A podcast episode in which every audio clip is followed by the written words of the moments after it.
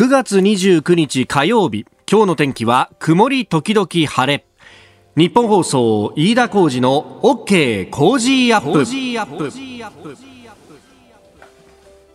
朝6時を過ぎました。おはようございます。ニッポン放送アナウンサーの飯田浩司ですおはようございます。ニッポン放送アナウンサーの新行市佳です。ニッポン放送飯田浩司の OK! Cozy up!。この後8時まで生放送です。曇り時々晴れと申しましたけれどもね、南部を中心にちょっとパラッと来てるところがあるようなんです、ね、そうですね。朝晩中心にちょっとところどころでパラパラ雨が降りそうなんですが、日中はおおむね晴れそうですね。なるほど。はい、まあじゃあ朝ちょっと降ってても、まあ我慢できりゃそれでいけばなんとかなるかなかなという感じですかね。さあ、えー、そんな中なんですが、あの、一つお知らせがありまして、あの、なかなかね、えー、人を集めてのイベントっていうのがなかなか難しいっていうのはね、いろんなところで言われてい。て、はい、で、プロ野球なんかも、ずいぶんお客さん入れるようになって、風景変わってきたなっていう感じあるんですけど、まあなかなか、ああいうこう、屋外だったりとか換気がちゃんと効いてるところで、しかも距離が取れりゃいいんですけれども、こう人をね、えー、イベント会場に集めてというようなものがなかなか難しいので、えー、いろいろ模索しているんですが、えー、そんな中でですね、オンラインでのイベントっていうのをまたやってみようと、はい、えー、いうことで、えー、ちょっとうちの日本放送のですね、イベントの部門なんかと相談しまして、えー、オンライン配信でのイベント、飯田浩二そこまで言うか、ザ・デュエル2というものが、えー、まあ前回あの6月かな、に一回、あの、青山さんとやったんですが、うんはい、えー、今回またですね、10月の18日日曜日に、えー、お昼2時から、えー、ゲストに参議院議員の青山茂春さんを迎えて、えー、政治経済から外交安全保障、えー、菅政権についても、えー、厳しく熱い提言までたっぷりこってり一緒に考えていきたいと思っております。えー、チケットは視聴券、えー、2000円で、えー、10月1日今週の木曜の朝6時から、えー、E プラスで、えー、発売を開始いたします。えー、オンライン配信限定ですんで、えー、見るにはですね、スマホやパソコン、タブレットなどのいずれかが必要となります。えー、詳しくは日本放送のイベントホームページをご確認いただければと思います。で、あの、前回はですね、確か土曜日にやって、日曜日中ぐらいは、あのー、見逃し視聴ができるという形にしたんですが、はい、今回はですね、えー、ライブ配信の後、アーカイブを見られる期間をおよそ1週間に延ばしております。ええー、ですんで、その日2時からは合わないよ、時間がという方もですね、その後1週間、あの、アーカイブ見られますんで、ええー、ぜひこの機会に、ええー、ご覧いただければと思っております。まあ、あのね、今日なんかもですね、えー、一面トップで、産経新聞が伝えてますけれども、まあ、中国との関係の中で言えばあ中国が少数民族前ウイグル人の方々だったりとかチベット人の方々あるいは今南モンゴルでも、えー、かなり南モンゴルではあの中国教育がね、えー強制をされるんじゃないかというようなことになっていて、で、まあ、もう言語というのは文化の根幹の部分に関わるということもあるんで、えー、ここが取り上げられてしまっては、本当、あの、子供たちが、まあ、まずモンゴル語を喋れなくなると、で、モンゴル文化からどんどん離れていってしまうと、えー、これを、あの政府の方針として取り上げるのはいかがなものかと。いうことで、あの、いろいろ、まあ、保護者の方々なんかも反対をしてるんですが、反対してる保護者を片っ端から拘束しているなんて話もあり、で、また、あの、モンゴルというところ、モンゴル人の方々っていうのは、国境で2つに分かれてますが、北にはモンゴル共和国というものがあってですね、で、南が、あの、南モンゴルの自治区になっていると、ただ、同じ民族で同じ言語を喋ると、その連帯感というものでもってですね、前の大統領が、えー、習近平氏に当てて書簡を送ろうとしたら、それが、あの、内容が不適切だということで、えー、在外交換が突っぱねるみたいなですね、えー、ことが外交的に非常に比例なことも行われているというようなこともあり、で、それに対して日本が一体どういう動きをするんだというところなんかもですね、まあ、あの、国会の中で、動いてらっしゃる方でもあって、まあ話せないこともいっぱいあるとは思いますけれども、まあ結構ね、えー、ギリギリまで毎回毎回踏み込んで、えー、話してくださいますんで、えー、ぜひ、この青山さんとの飯田浩二、そこまで言うか、ザ・デュエル2、えー、10月18日日曜日のお昼2時からであります。えー、視聴券チケットは2000円。えー、10月1日朝6時から、E プラスで発売開始となりますんで、ぜひ、こちらもご覧いただければと思いますので、よろしくお願いいたします。あなたの声を届けますリスナーズオピニオンニュースについてのご意見をお待ちしております。今朝のコメンテーターはジャーナリスト有本香里さんです。え取り上げるニュースまずは日曜のお昼3時過ぎでしたが、え尖閣諸島沖で海上保安庁の巡視船と台湾の漁船が接触したという事案がありました、まあ、昨日の、ね、え昼過ぎに、え報じられて、え発表されたものですが、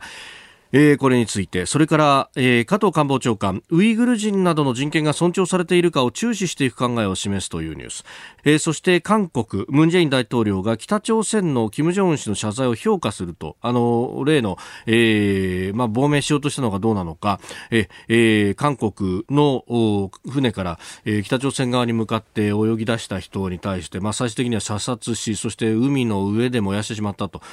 いうあの事件についてであります。えそれから中国政府が香港駐在のアメリカ外交官の活動制約かと、まあ、今の香港情勢についてですね、え7時40分過ぎスクープアップのゾーンでは、え香港中文大学の石井大地さんに現地の様子を伺います、まあ、10月1日中国の国慶節という、まあ、節目。そしてその10月1日には香港で、え去年、え大きなデモが起こって警官隊が、えー、デモデモしていた、まあ、あの学生に対して発砲したという事件があった日でもあります。これを前に今どういう状況なのかということ、現地の様子も聞いていきたいと思います。今週は種の滝から種力フラワーマグネット手作りキット3種セットを毎日3人の方にプレゼントします。ポッドキャスト YouTube でお聞きのあなたにもプレゼントが当たるチャンスです。番組のホームページにプレゼントの応募フォームがあります。こちらに住所やお名前、電話番号を登録してご応募ください。いただいたオピニオン、この後ご紹介します。本音のオピニオンをお待ちしています。さあ、ここが気になるのコーナーです。えー、新業アナウンサーは先ほどニュースでも読んでくれましたし、それから各紙にも載っております NTT について、これ、あの、日本経済新聞がね、えー、一番大きく一面トップから大展開をしておりますが、えー、NTT ドコモ完全子会社化 5G に総力と。えー、携帯電話の料金の下げ、値下げにも備えるということだそうです。えー、これ、まあ、あの、日経一紙だけだったら、お日経のスクープかと思ったんですが、今朝は、あの、一面トップではないんですけれども、毎日だとか、あるいは、えー、産経も中で報じてましたかね、えー、報じている新聞もありました。えー、それから、あの、共同通信も先ほど報じてましたし、えー、各紙、各社がもう出しているんで、あってことはそういうことなのかなと。まあ、というのもですね、まあ、あの、いろいろこうね、えー、企業合併って思惑含みのところもあるんで、まあ、中にはかつてですけれども、あの、あえて、えー、生煮え状態のこの競技中のものをリークして、えー、報道で報じてもらうことによって、まあ、それでこう利害関係者がわーっとこう騒ぐということで、えー、その合併を結果的に潰すみたいなですね、まあ、そういう思惑含みのリークなんかもあるんで、えー、この企業合併の話は慎重にしなきゃならないと。で、その上、NTT 本体もそうだし、NTT ドコモも、えー、両方ともこれ、上場が上場している会社でもありますんで、えー、その翌日というか、まあ、今日の、ね、株価にも直接影響が出てくるというところもあるので、えー、気をつけなきゃいけないんですが、まあ、一方でですね NTT が、まあ、持ち株会社化しておりまして NTT ドコモその子会社の株を66.2%保有していると。で残りの部分の株式をですね、えー、TOB で株式公開買い付けの形で、えー、調達をすると。で、今は、今は66.2%の株を持っている出資比率の子会社だったものを100%子会社にするんだということであります。で、まあ、この理由としてですね、その携帯電話の料金が値下げするということも見据えて経営を効率化するんだということであるとか、あるいは、あの、国際的に打って出るためにいい子会社化するんだという意見があったりとかですね。まあ、あの、それから 5G にというようなことも、まあ、いろいろなことことが報じられています。また、あの、NTT ドコモの、まあ、えー、財務状況などを見ると、全くピカピカの会社であるんですが、えー、利益のうちの大体3割ぐらいが、えー、外部に流出していると。まあ、残りの部分はですね、この66.2%も出資してますんで、NTT にこう言ってるわけですが、えー、残りのこの3割が、まあ、例えば子会社とか、えー、他の会社、外の会社への発注だとかに、えー、使われている部分があるんで、まあ、この辺を整理するんじゃないか、みたいな読みとか、もう様々なね、えー、思惑、憶測というものが出ておりますけれども、まあ、その中でですね、えーまあ、この 5G、それからその先 6G と呼ばれるですね、第5世代、第6世代と、もうどんどんこの携帯電話のデータをやり取りするスピードというのが上がっていくと。で、さらにこの 5G という次世代通信規格は、え、えいろんなこう工場とか、あるいは機械のセンサーだとかにも、こう、携帯の電波が発信できるようなものをつけて、で、それでリアルタイムでデータをどんどんやり取りができるようになるというようなこともあるんで、え、え需要がどんどんこう高まるだろうということも言われております。で、そんな中で、えー、どんどんと投資ができるような体力を保っていくためにも必要なんだというあ解説もされるんですが、で、えー、今のところその携帯のキャリアというものはね、えーまあ、電波を基地局で集約してそれからあの伝送していくという形なんですがその基地局の規格が、えー、どうなるのかっていうのがですね、まあ、いろんなところでこれが問題となっていてそれこそこの基地局の部分の機械にファーウェイを使うとそのデータというものが筒抜けになってしまうぞというようなですね安全保障上の問題もあって。で、えー、それを、まあ、あのドコモ以外のキャリアだとどうする？みたいな話があったんですけれども、ええー、ここであのドコモ完全子会社化化して、で、そうすると、あの、NTT の基地局を使って、えー、データをやり取りすると。で、これなんかあの、専門の人がですね、まあ私もよくわかんないんですが、あの、NTT が敷設管理する、こう、伝送路、今は、あの、すべての通信、携帯通信キャリアが使っていると。で、NTT は、あの、既存の伝送路を 5G に変換ができるっていうような、えー、信号符号を採用しているということなんで、えー、このまま、今のインフラのままで、えー、5G がいけると。で、この規格が使えるんであれば、他のキャリアもこの規格を使わざるを得なくなると、結局、新しくインフラ投資をするよりも、この方が完全に安いからと。いうことになると、その、全体の仕組みに対してですね、えー NEC の機械を使っていると、国産の機械を使っているらしいということなんですよ。そうすると、外から入って来るのを完全に遮断することができるという、これ、極めて安全保障上の、こう、要請というものもあるんじゃないかと見る向きもあるんですね。で、確かにそうすると、えー、国内の機械を使って情報の漏洩がないようにして、えー、情報のやり取りができるようになるということになると、まあ、確かに、あの、飛躍的にデータの安全性が高まるということにもなります。で、さらに、えー、そこから先読みというか、やぶにらみをすればですよ、えー、ここのところですね、イギリスの、あの、元首相であったりとか、あるいは今の首相のジョンソンさんも、どうだ日本は、我々がやってるファイブアイズというものに入らないかねと。あれはあの安全保障上のまさにその機微に触れる情報のやり取りというものをする、えー、アングロサクソン系の国々のネットワークであります。イギリス、アメリカ、カナダ、オーストラリア、ニュージーランド。で、ここにまあ日本もこう参加しないかというところで、で、まああの、人と人との間のデータのやり取りだとか情報のやり取りに関しては特定秘密保護法なども成立してますんでそこの部分は手当てができていると、まあ、だからこそ声をかけてきたというところもあるのかもしれないんですがそれに加えてですね、えー、こうしてデータのやり取りもお日本は大丈夫だよっていうことをセーフティーなネットワークがきちんと作れるよっていうところを見せるというのはこれはその機微に触れる情報のやり取りについても前進するんじゃないかというふうにですね、えー、指摘する専門家の方もいらっしゃいます。なるほど、そういうところまで考えると、これ、あの、まあ、もともとね、えー、ドコモというか NTT は一つだったものを分割したという歴史はありますが、えー、時代の要請が、その時代時代のタイミングによって変わってきているということの証左なのかもしれないと。まあ、ただ、これまだ正式発表されているものではありませんので、まあ、その発表、そしてその狙いというものも待ちたいと思いますが、様々な憶測を読んでおります。あなたの声を届けますリスナーズオピニオン。まあ、いろいろとメールやツイッターあいただいております。このドコモの話もですね、えー、サバミソさんはこう見てます。ツイッターです。えー、値下げや 5G 対応って話もありますが、もはや固定電話持ってない家庭もありますからね、最終的には本体の維持のためもあるのかな、ということもいただきました。いや、その視点もあるかもしれないし、で、もっと考えるとですね、これはあの、私、まあ、直感なので、何の裏も取ってないところもあるんですが、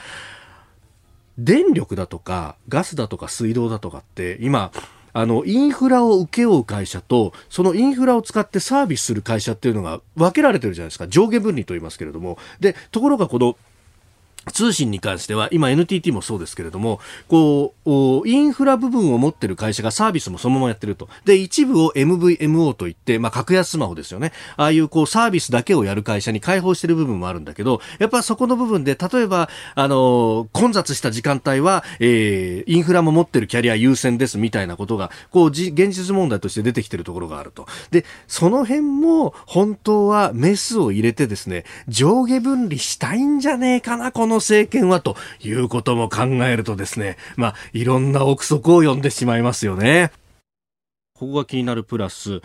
あの東欧というかですね旧ソビエトのあたりの話なんですがアゼルバイジャンとアルメニアの軍事衝突が起こっていて民間人にも多数の死傷者が出ていると、えー、今日各地国際面で伝えているんですが、えー、この長官締め切りの時点でも60人以上の方が亡くなったというようなことが出てきております。でここあのアルメニアとアゼルバイジャンっていうのはあのちょうど国海とカスピ海の間ぐらいのところにある国々なんですが、ええちょっとね、地図だとなかなかあのイメージしづらいですね。えイランの北側に、えある国々、えトルコの右側にある国々みたいな感じなんですが、えここがですね、まあ、あの、かつてからずっと争っていたところがあって、えアゼルバイジャンの西側に、えーナゴルノカラバフ自治州というところがあってここはあのアゼルバイジャンの中にありながらアルメニア系の人が非常に多いというところなんでアルメニアに編入させてくれっていうのをずっとこう長く言い続けていてでそれによってこうあの紛争が起こっているというところであります。でこれアルメニアはアルメニア教会という、まあ、キリスト教の一派。で一方でアルゼルバイジャンはあの国旗に三日月と星がついている通りですねイスラム教の国ということで、まあ、ここはあの宗教的なこともあるんですがアルメニア教会というのはですね、また結構こう、あの、キリスト教の中でも独特の存在感というか、まあ、あの、信仰心が熱い、強いと、団結心も強いというようなところがあって、これあの、あのエルサレムに行った時にですねエルサレムの旧市街って4つに大体あのざっくり分かれてるんですがキリスト教地区があってイスラム教地区があってユダヤ教地区があってもう一つアルメニア地区っていうのが別にあるんですね。で、えー、そのぐらいこうぐっと固まって、えー、団結心が強いという人たちでもあるので、まあ、なかなかこのある意味でこう妥協はしないと。いうようなですね、ずっと主張を続けているということがあるんで、まあ、揉め続けていたところがまた発火したというところなんですが、で、あのー、私興味深く見たのはですね、これいろんな映像が上がってきてるんですが、その中でですね、えー、アゼルバイジャン側がアルメニアの対空砲をドローンで攻撃したというのがあって、あ、対空砲とかっていうのもドローンで攻撃できるんだと。それこそ敵地攻撃能力っていうのが日本で相当いろいろ議論されてて、まあ海に何浮かべるんだみたいな話になってますけど、これドローンとかってなんで選択肢に日本じゃ上がらないんだろうなというふうに、えー、素朴に疑問に思いました。現場ではこういうことが起こっているようです。さあ、次第はコメンテーターの方々とニュースを掘り下げてまいります。今朝はジャーナリスト有本香里さんです。おはようございます。おはようございます。よろしくお願いします。ここのところ急になんかね、えー、冷え込んでというか、そうですね、涼しくなってきて、え今有楽町日本層屋上の時計19.3度。20度切ってるんですね。ねちょっとひんやりしてね。そうですね。だどうですか？体調崩したりしてませんか？えー、まああのなんとか大丈夫なんですけれども、えー、ただ今年はあれですね本当に暑さ寒さも日岸までという感じがしますけれどもで、ね,、もストンと涼しくなりましたからねそういえばそうですよね、うん、気をつけないといけませんよね体調管理だけは。そうだ考えてみたら去年は台風がこの時期結構やってきててね。うん、で暑い日はまだ暑かったです、ね、暑かったです。去年はお彼岸過ぎてもまだ暑かったですね。確かに、うん。まあこの後もね台風などもね来るかもしれないんで気をつけなきゃいけませんが。はい、はいここでポッドキャスト YouTube でお聞きのあなたにお知らせです。ラジオの日本放送飯田浩司の OK 工事アップではお聞きのあなたからのニュースや番組についてのご意見お待ちしておりますぜひメールやツイッターでお寄せください番組で紹介いたしますどうぞよろしくお願いします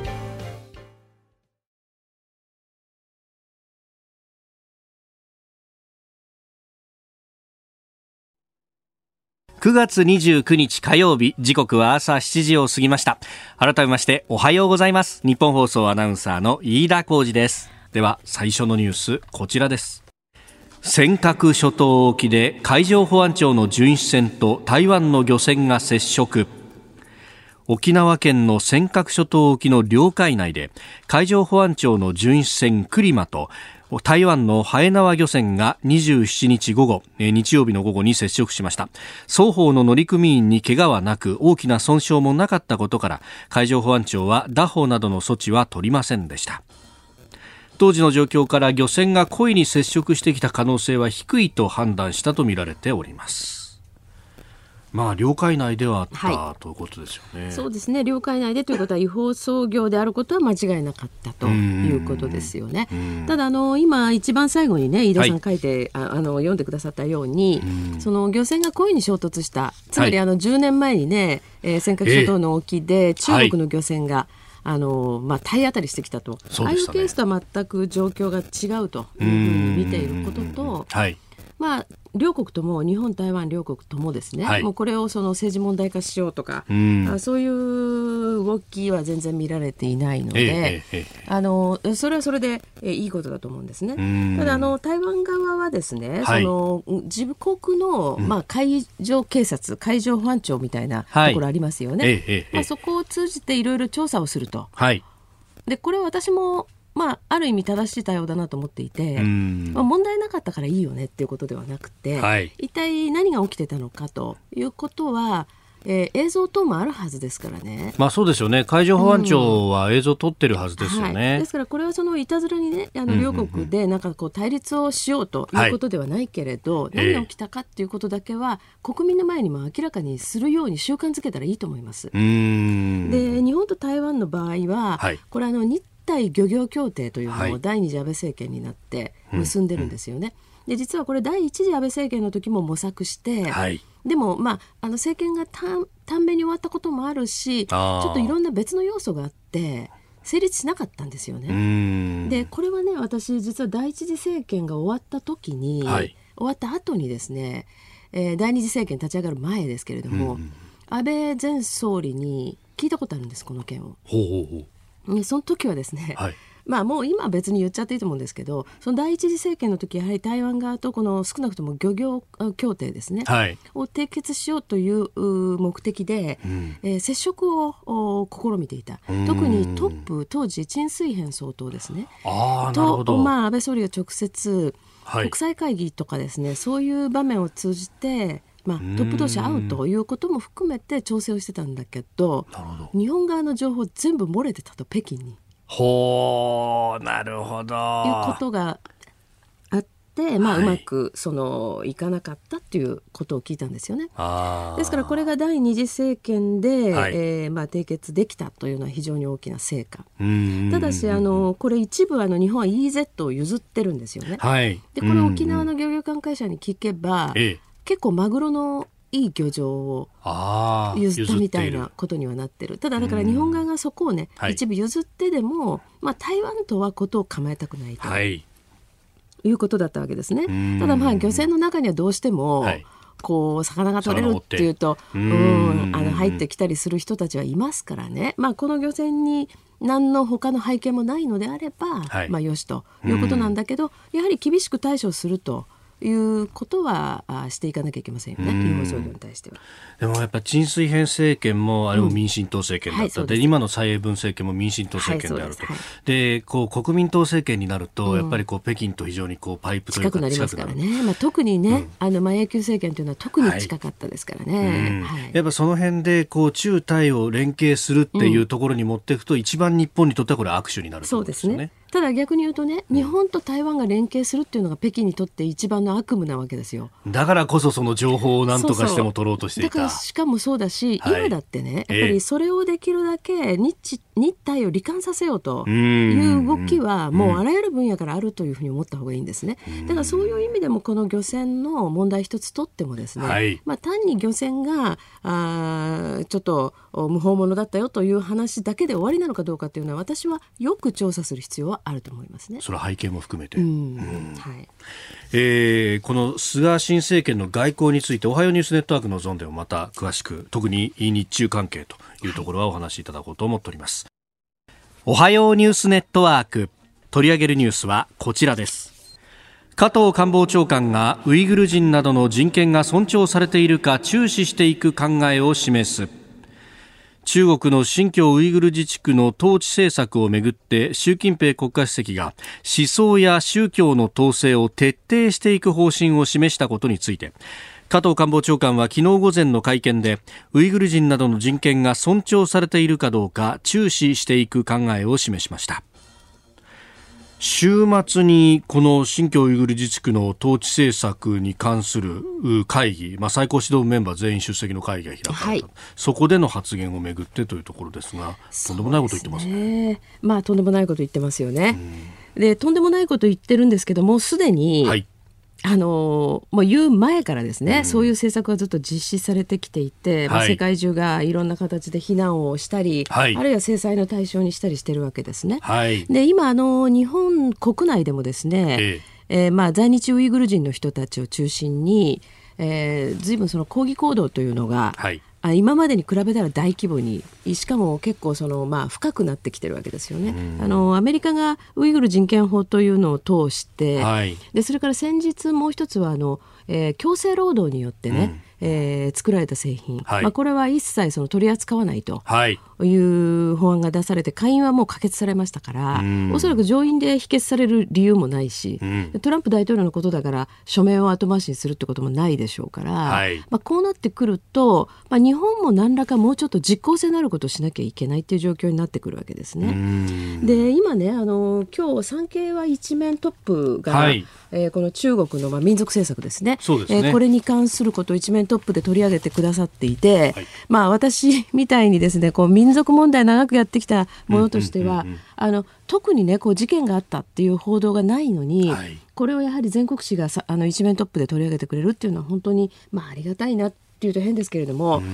おそういう気がしてるんです。で加藤官房長官のこのご発言も、はいまあ、本当はもうちょっと強く言ってほしいというのはあるけれど、えー、でもまあ日本の官房長官が普通にですね、うん、これはその懸念があると、はい、いうことを言うようになっただけでも、まあ、ある程度進歩はしてるのかなというふうには思います。ただやはり、はい、さっきのそのアメリカの動きを見てても分かるようにですね、えー、これはあの欧米各国というのはこのまあチベット問題やウイグル問題に関しては議会の方がかなり活発な動きをしてるんですよね。はい、ですからこれ日本の国会の方にも、ええ、おできるだけそういう動きをですねしてもらうような形で今あの在日ウイグル人の人たちもずいぶん働きかけをしています。議員さんに対して、というのはですね、これその、例えば産経の報道を見てもですね、はい、収容所が380箇所以上とかね、えー、まあ、こういう数字を見てもすごいなとは思うんだけど、えー、もっと実感を伴ったことで言うと日本にまあ何千人ものそのウイグル人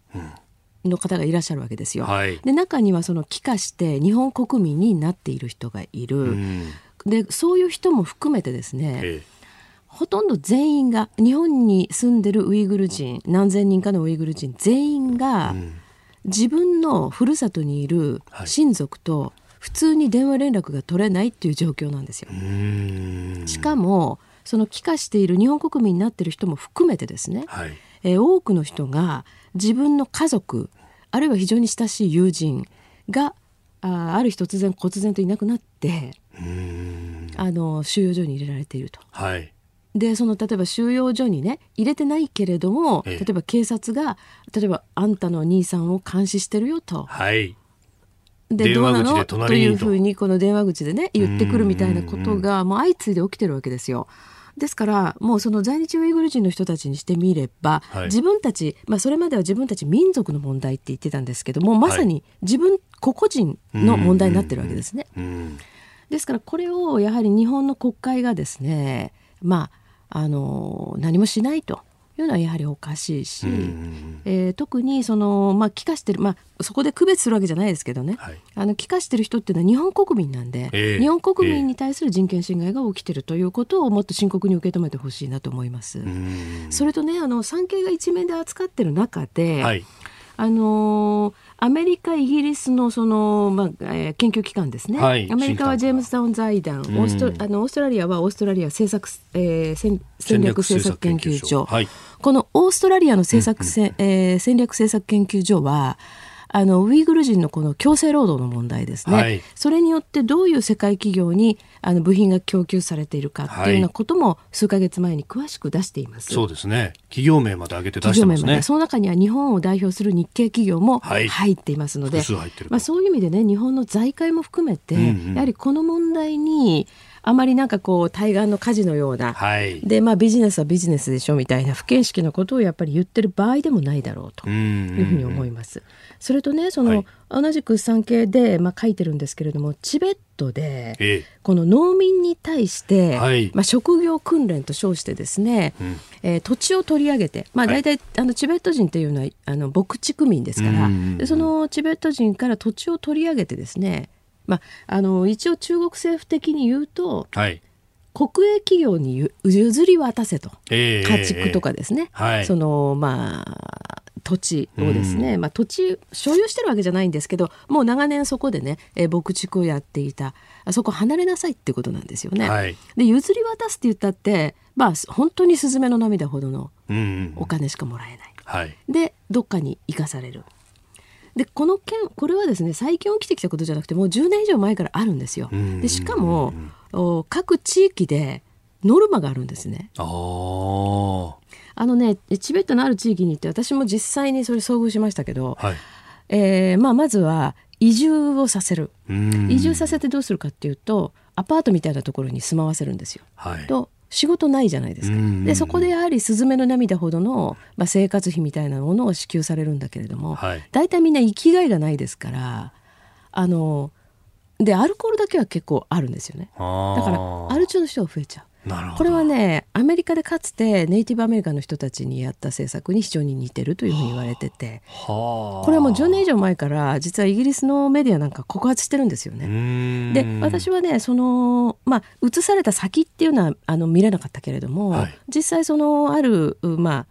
あなんていうかなこの、えーまあ、村に行ったらえやはりそこでも移住政策をその当局がもう目標化していて数値目標を掲げてると。いうことを聞いたんです。はい。でその移住政策に、えー数値目標を掲げてることともう一つは、はい。あのーえーまあ要するに無効流入産児制限ですね。子供を不妊手術ですよのを制限する。はい、でこれも計画的に行ってるんです。個人の意思とは無関係に。離れてはいうんでこういうことがはいもう長年続けられてきて、今急に始まったことでは実はないんですねうん。ただ国際社会がアメリカも含めてここまで本気になってきたっていうタイミングはないのでうんここにやはり日本の政治もしっかりある意味乗ってほしいええええええ。隣国ですからね。不妊政策とは何とかってことを考えると、うん。これアメリカと中国だけの関係じゃなくって、はい。ヨーロッパ各国だってこの人権弾圧は絶対に許せないということになってる、はい。はい。イギリスの BBC とかも相当報じるようになりましたよね。なりました。でイギリスはですねもともとその BBC も比較的チベット問題には熱心だったんですね。はい。ただ最近はそのウイグル問題、まあ、ええ。イスラム教徒の問題ですね、はい。これに関しても非常に熱心になってきてるしうん。それからあの BBC 以外にですねイギリスはチャンネル4というあのはい。特殊なチャンネルがありまして、えここではかなり昔からねうん。あの潜入ルポだとかそういうものでかなりの告発をしてきている。うん。まあ、そういうこともあるので、はい。日本も、まあ、もちろんメディアとかね我々取材者も含めて、もっともっとその深い情報も真偽を確かめつつですねお伝えしていかなきゃいけないなというふうに思います。今チベットウイグルさらに南モンゴル南モもンゴルね。文化を取り上げる文字を取り上げるってそうなんですよ。それでねやはりこのモンゴルで起きてることは、はい。かつて、はい。えーチベットやあー新疆ウイグル自治区で起きたことなんですね。かつてなんですね。ええ。すで、に起こっている。すでに起こってる、うん。でこれがその特にね今内モンゴル自治区では、はい。ここに来てものすごいスピードで起きてるわけですよ。うんうんうんこう徐々にというのではなくて。そうですね。いきなり北京語教育が始まって,、始まって。モンゴル語を取り上げようとしてええ、これね例えばそのウイグル人の地域でははい。同じことが起きた時にどうなるかどうなったかというとですね、ええ。その学校の先生たちっていうのはいるじゃないですか、うん。今までウイグル語でほとんどの教科をまあ、はい。教えてた。これが全部漢語に置き換わるということになるとウイグル人の先生たちは仕事がなくなるんですよ、うんうんうんうんまあ、失業しちゃうんですね。ですね。で当局が一応その仕事を斡旋するっていうかあてがうんですけれども、はい。そこで一気に収入が10分の1になっちゃう。うでそこにだっと中国人の先生が入ってきて、はい。全部職を奪ってしまうと。でこれはね結構ねそのウイグル人からも聞いたんですけどね。例えば中国語教育をやるにしても、うんうんウイグル人だって、はい。中国語で教育受けたウイグル人っているわけですよ。ううんんそうですね。高い教育受けた人、うんそういう人には仕事がいかない。つまり民族ではい。完全なすごい差別を受けてしまうわけですね。うん。でどんどんそのそういった知識層でも、はい。お低収入に落とされてしまうというようなことが、まあ、今後モンゴルでもね始まってくる恐れがありますから、まあ、そういう意味では今この初期の段階で、うん。えー国際社会が関わっていくとはい。いうことが必要ですよね。えーこの時間有本香里さんとお送りしてまいりました。日本放送でお聞きの方この後も有本さんにお付き合いいただきます。続いて教えてニュースキーワードです。韓国のムン・ジェイン大統領が北朝鮮の金正恩氏の謝罪を評価。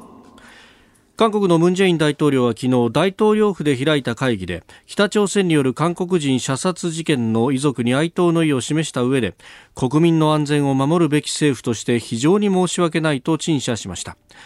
また北朝鮮の金正恩朝鮮労働党委員長の謝罪については格別な意味として受け止めていると評価しております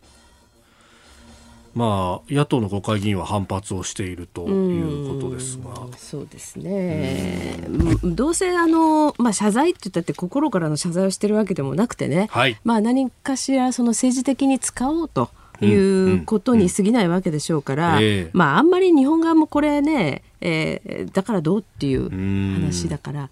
そんなに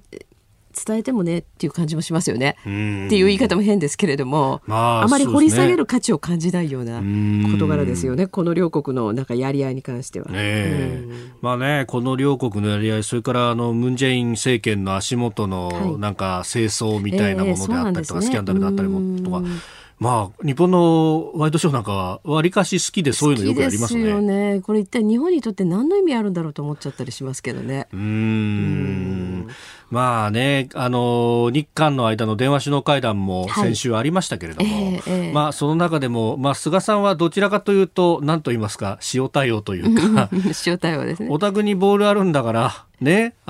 ちゃんとしろよみたいなことですよね。それこそあのいわゆるその募集校のねうん話に関しても、はいお前ら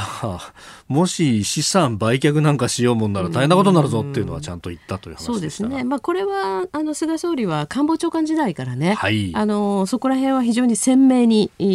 あのお話をされてきた事柄なので、うん。まあそこは変わらないんだろうと。いうふうに思いますしあの安倍政権時代も、はい。もちろんその菅あ長官も含めてですね、え。えーまあ、みんな常に怒り浸透だったと。いうことですから、うん。まあ、そこら辺はずっと継続してるんでしょう。それとやはり日本がこの、まあ、韓国に対してですねええ。それでも電話会談を、まあ、中国よりはちょっと前にやってると。はいそうですね。前日にやっうんいたと。う感じですよね。うん。でこれはその韓国政府自体を、まあ、全く信頼はしてないんだけれどもね、うん。えー特にあの、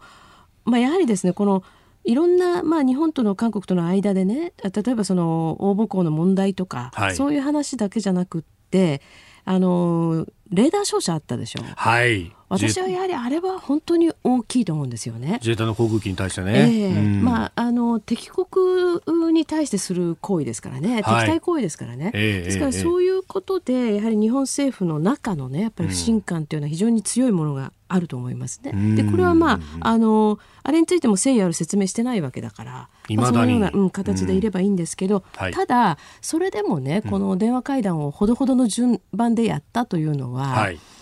やっぱりその韓国というのがあそこにあるじゃないですか。ええええまあ、場その地。理的なはい。問題ですね地理的なうんあのやはり北朝鮮と、まあ、相対することも考えれば、はい。あそこにある国という意味での重要性っていうのはあるわけですよね。う。ーん確かにそうじゃないと、あの38度線が南に下がってそうそう下がってくる。って島が。まあ、もう下がってるっていう話をする指揮者もいますけれどもね。ね。はいええ。でもまああそこにとりあえずはあー政権がある。日本の国交がある政権があると。はい。いうことはある程度重要だというところでの、まあ、順番だと思うんですけれどもね。んまあ、確かに歴史を見てもそうですよね、うん。朝鮮半島が落ち着かないとなると、それは日本にとって脅威になるっていうのは、そうですね。脅威というか、結局ねなんか日本ってとばっちりをやっぱり受けてしまうんですよね。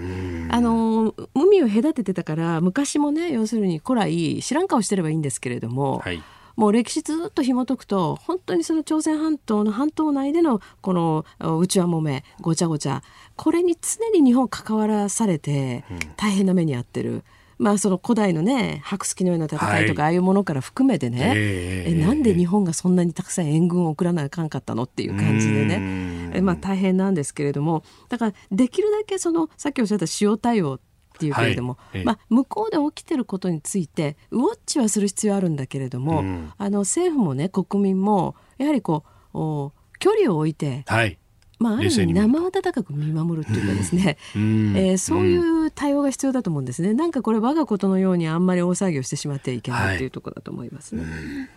えー、それからですねメール、ツイッターご紹介していきたいと思いますがトランプ大統領についてというのもたくさんい。ただいておりまして、はいえー、こちら、えー、ラジオネーム秋でも宇治金時さん、えー、トランプさんこのところ所得税をほとんど支払っていなかったというニュースがありました。驚きでした、うん、トランプ大統領はフェイクニュースだと言ってましたがどうなんでしょうか？事業損失の大きさがあったのか、えー、大統領就任以降どうなっていたのかわからないことだらけですと。そうです、ね、いただきました。うん、うん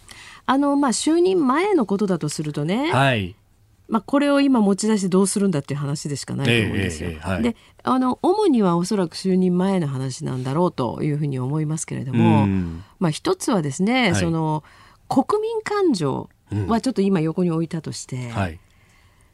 脱税をしたわけじゃなければ違法じゃないですよね、日本でもあることですけれども、節税だったんだと、はい、つまりその傘下にある企業にまあ大きな損失が出て、でそこを穴埋めするということなんであれば、まあ、税金は払わなくて事実上ね、はい、いいようなことにはなりますから。税法上合法的になります、ね。えー、あの合法的にやっていたことであるならば節税、うんうんうんうん、でその可能性は高いと言われてますよね、はい、で今じゃあなんでこれ持ち出してくるのかというと、えー、前回の大統領選挙の時もそうだったんですけれども、うん、まあ日本でもよくある話ですけど疑惑っていうやつですよね。うんうんうんあるいはそのね、うん、なんかこう印象操作の匂いも非常にしますよね、はい、要するにそのトランプさんっていうのはアメリカファーストなんて言ってるけれども実は税金こんだけしか払ってなかったんだよっていうことで。自分ファーストじゃないかそう。それがだから違法か合法かは関係なく、はい、つまり国民感情に訴えていく。やっぱトランプって、えー、悪いやつなんだみたいなね。まあ、そういうふうなところを煽っているんじゃないのかなというふうな気がいたしますよね。なんで今出してくるのよっていう話なんですよ。まあね大統領任期4年間あった中でっていうのそうなんですね。まあここのところこういうのがいっぱい出てきていると。えー、でも今日読売新聞が結構あの思い切ったルポルタージュを出してるなと思ったのが、はいはいえー、ね、ねえー、あの暴動を、じゃないかと、これ正義の名のもとに暴れ回ってるっていうような現地ルポを出していて、これはびっくりしました。ね、なかなかそのポリティカルコレクトネスはなんだというところで、うん、こういう見出しつけられないんじゃないかと思っていたんですが、はい、でもこれ現場を歩いてっていうのはすごく読み応えがありましたね。説得力がありますよね。正義のため暴れる極左、うん、でも便乗右派と衝突、ね、そうそうそう。ね。でほらあの今ね、えー、話題になっているそのブラック・ライブズ・マターのリーダー、はいえー、この女性の持っている会社に、なんかこう中国系のね、はい、えー、金銭サポートがあるというような、うん、ニュースもありますしね。やっぱそこにはいろんな工作があったりするんですね。はい、というふうにも見られます。はい。続いて教えてニューここだけニューススクープアップです。この時間最後のニュースをスクープアップ。中国政府が香港駐在のアメリカ外交官の活動を制約化28日付の香港紙サウスチャイナモーニングポストによりますと中国政府は香港に駐在するアメリカの外交官を対象に香港立法会の議員らと面会する際に中国外務省の許可を得るよう義務付けましたえー、政府関係者、政党メンバー、教育機関職員と接触の場合も事前の外務省による承認が必要になると。いう、まあ本当完全に香港じゃないですね、これ。ななんかなりふり構わないって感じになってきましたかね。さあまあこの辺りのですね、まあ、香港の今中の雰囲気がどうなっているのかというあたりも含めまして、えー、香港中文大学の、えー、石井大地さんと電話がつながっています石井さんおはようございますおはようございます。朝早くからありがとうございます。よろしくお願いします。よろしくお願いいたします。さあ、あのー、先週も、あのー、民主活動家の高志保さん、ジョシュア・ウォンさんが逮捕されたりとか、まあ、いろいろな締め付けが強くなっているというような報道があるんですが、現地でご覧になっていて、石井さん、いかがですか？そうですね、えっと、ご存知の通り、今おっしゃったようにですね、えっと、ジョシュア・ウォンはですね、えっと、公安条例の違反と覆面禁止法の違反で逮捕されて、起訴されていますね。はいで、今後ですね、10月1日に、あの、国慶節に合わせてですね、デモが行われる予定ですから、今回も同じように何らかの取り締まりがあって、何らかの形で事態が動くのではないかと私は考えています。うんこの国慶節、去年を思い出すと10月のこの辺りというと、あの警官が発砲して学生の方が受傷を負ったという事件もありました。やはりこういう節目というのはデモは大きくなりますか？そうですね、国慶節は特にですね、はい、まあ、中国の建国を祝う日ですから、えー、やはり香港の若年層の民主派にとっては、非常にこう反発を抱きやすい日なわけですよね。で去年はああいうあの出来事も起きていますから、その1周年を忘れないようにデモを起こそうというふうな呼びかけもあってですね、え。ー、あの何らかのデモが起こるのではないかというふうに考えられます。うんあのこれ、民主人権人選などがあのデモを企画してもなかなか許可が下りないということが、まあ、去年からずっと言われてましたけど今はもっと厳しくなってますか？そうですね、今回もやはり新型コロナウイルスの感染拡大を理由に、まだ完全に収まっていないので、まあ、それを理由にですねデモが許可されなかったという形です。うん。えー、スタジオにはジャーナリスト有本香里さんもいらっしゃいます。おはようございます。おはようございます。よろしくお願いしますよろしくお願いいたします。あのちょっとまあこの肌感覚のところ聞かせていただきたいんですけれども、はい、石井さんそちらにいらっしゃってですねなんかもう非常にこのなんていうんですかいろんなことが監視されているとご自身の身にもそういうふうな感じがあるっていう状況ですか？私自身は強くは感じないんですがただ日常生活で一番よく感じるのは、ええあのこれが国安法と直接の関係性があるかどうかは別として、はい、路上でのやっぱりあの身元調査ですね、あの職務質問が非常に増えたということです。歩いてるだけで警官に捕まってですね、カバンの中で何を持っているのか、なぜ香港に今いるのかという質問をよく受けるようになります。なるほど。あの大学の中はどうなんでしょうか？今は大学の中ではですね、そうですね、大学ではあの去年ご存知の通り抗議活動があったわけですが、はい、それ以外ですね、大学内でのあの、まあ、抗議者の侵入を防ぐためにですね、うん、あの大学にはですね、あのゲートが張られるようになって、誰でも入れるような大学では今はないので、比較的落ち着いているというか、静かな状況になる。逆にじゃあ学生証がないと中校内には入れないっていうことになるわけですそうですね学生証がないと入れないっていう昔のように自由に出入りできるようなキャンパスでなくなってしまったということです。あのこのニュースはあのサウスチャイナモーニングポストという、まあ、この英字誌もちょっと中国 政府寄りだという評価ありますけれども例えば最近あの国連の人権理事会でですねあの李友賢さんの妹さんが演説をしたりあるいは他にもあの香港人の方がいろんなあのセッションでスピーチをしてますけれどもそういうことって香港の中では報道されてるんでしょうか？あ、もちろん報道はされています。うん、あちなみに国連で演説したのは多分、リュウケンさんの妹じゃなくて、在日香港人のウィルソン・リーさん。ええー、はい。で、あの、リュウケンさんの妹の発信っていうのは多分、フェイスブック上のものだと思うんですが、えー、あの、まあ、あの、アップルデイリーなど、民主派の新聞では、そこそこ取り上げられています。はいあの確かに在日香港人の方のねあのスピーチというのはあのインターネットなんかではリアルタイムでも見ることできましたけれどもそれもじゃあ見ることはできてるわけですね。あそうですね。うんなるほど。ネットへの制限とかそういうのは特に今のところ出てないということですか？そうですね。今のところそこは自由になり